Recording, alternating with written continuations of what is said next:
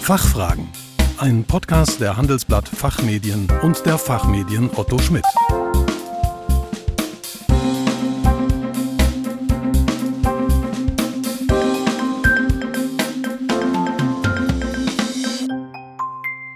Herzlich willkommen bei den Fachfragen.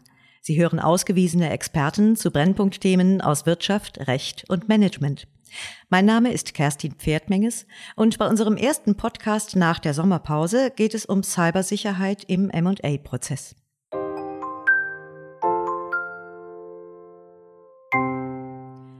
Der M&A-Markt bricht wieder alle Rekorde.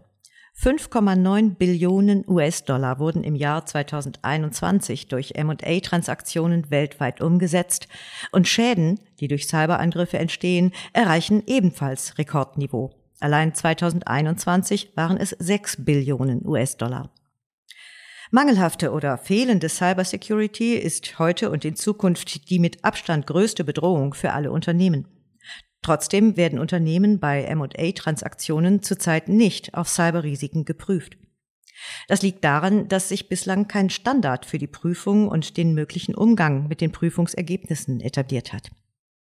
Dazu habe ich ein paar Fragen an unseren heutigen Gast Ferdinand Grieger, Chief Legal Officer der DGC Switzerland AG in Zürich und Aufsichtsratsvorsitzender der DGC Germany in Berlin. Guten Tag, Herr Grieger. Herzlich willkommen bei den Fachfragen. Guten Tag, danke für die Einladung. Herr Grieger, welche Rolle spielt Cybersicherheit heutzutage bei einer M&A-Transaktion?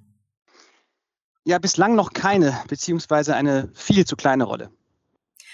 Das würde ich jetzt aber doch gerne noch etwas genauer wissen. Können Sie das noch ein bisschen ausführen? Ja, sehr gern.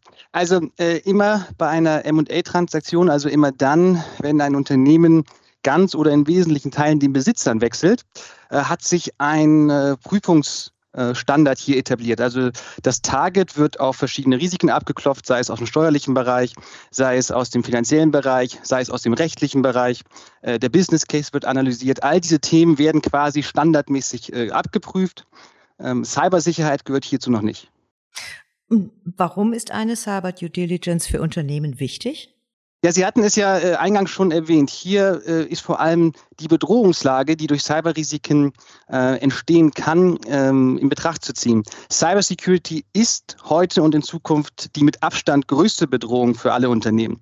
Und wer hier ein Target beim M&A-Transaktionsprozess äh, nicht ordentlich prüft, der geht hohe Risiken ein. Hätten Sie denn mal ein konkretes Beispiel dafür, was passieren kann, wenn man Cyberrisiken bei einer Transaktion vernachlässigt?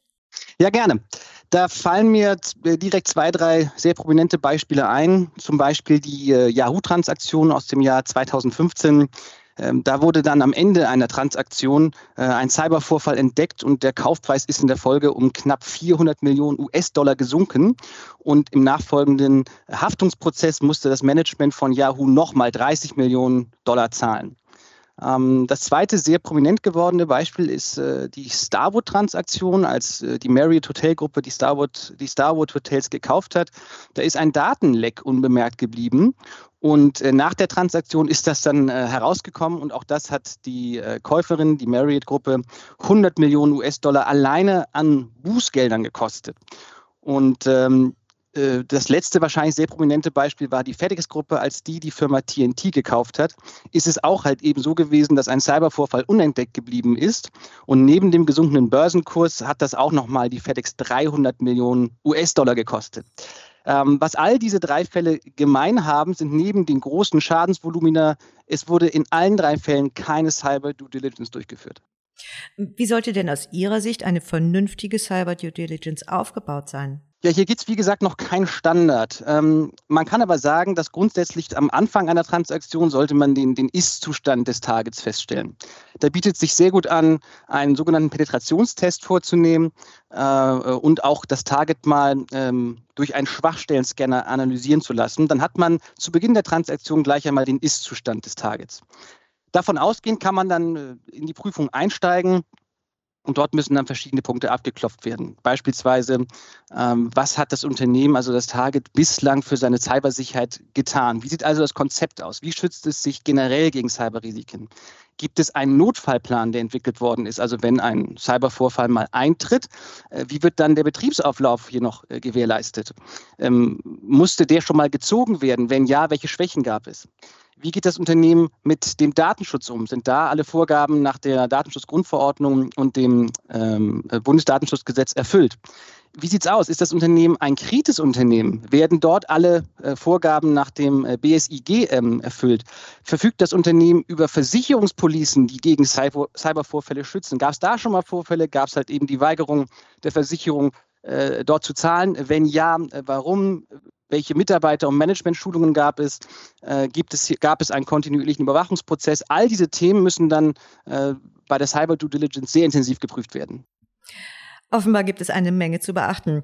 Und wie kann man die Ergebnisse einer Cyber Due Diligence beim Transaktionsprozess nutzen?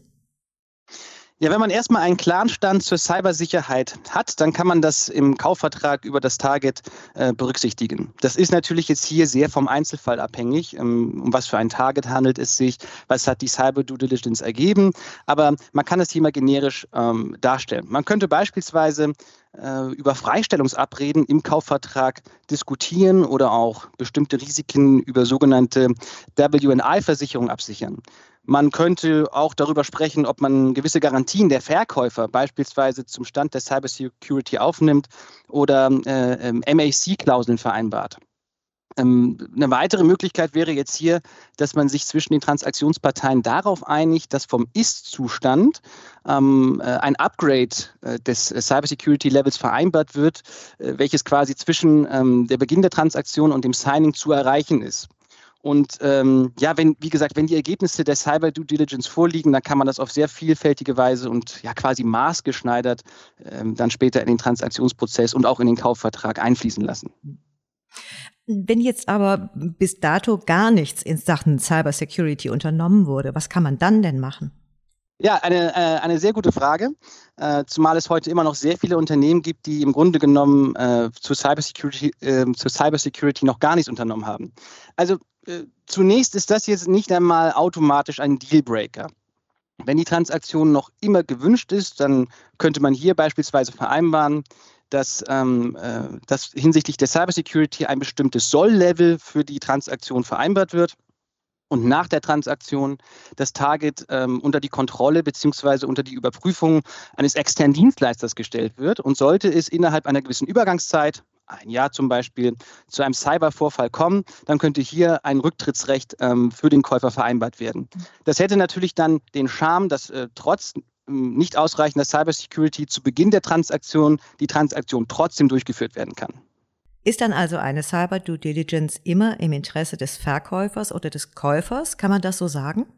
Das kann man nicht direkt festlegen. Im Grunde genommen hilft die Cyber Due Diligence ähm, beiden. Also beide Parteien erhalten hier Vorteile. Sie äh, haben Sicherheit darüber und Gewissheit, wie das Target ähm, sich gegenüber der mit Abstand größten Bedrohungslage ähm, verhält. Sie können das äh, auch bei der Kaufpreisbestimmung äh, mit einfließen lassen. Sie können, wie gesagt, auch vereinbaren oder haben dann auch Gewissheit, dass das Target zum Beispiel für die ganze Dauer der Transaktion abgesichert ist und bleibt. Und äh, ja, also kurzum gibt es viele Unsicherheiten für beide Parteien, die mit Hilfe einer guten Cyber Due Diligence ausgeräumt werden können. Ja, Herr Grieger, ich danke Ihnen ganz herzlich für einen, Ihren Besuch bei den Fachfragen und für Ihre Gedanken zu dem Thema. Danke für das Gespräch. Liebe Zuhörerinnen und Zuhörer, mehr dazu erfahren Sie in dem Interview mit Ferdinand Grieger, das im Doppelheft 4041 unserer Zeitschrift Der Betrieb erschienen ist. Den Link dazu finden Sie wie immer in den Show Notes. Hoffentlich konnten wir einige Fragen für Sie klären. Vielen Dank für Ihr Interesse. Tschö und bis zum nächsten Mal. Fachfragen. Ein Podcast der Handelsblatt Fachmedien und der Fachmedien Otto Schmidt.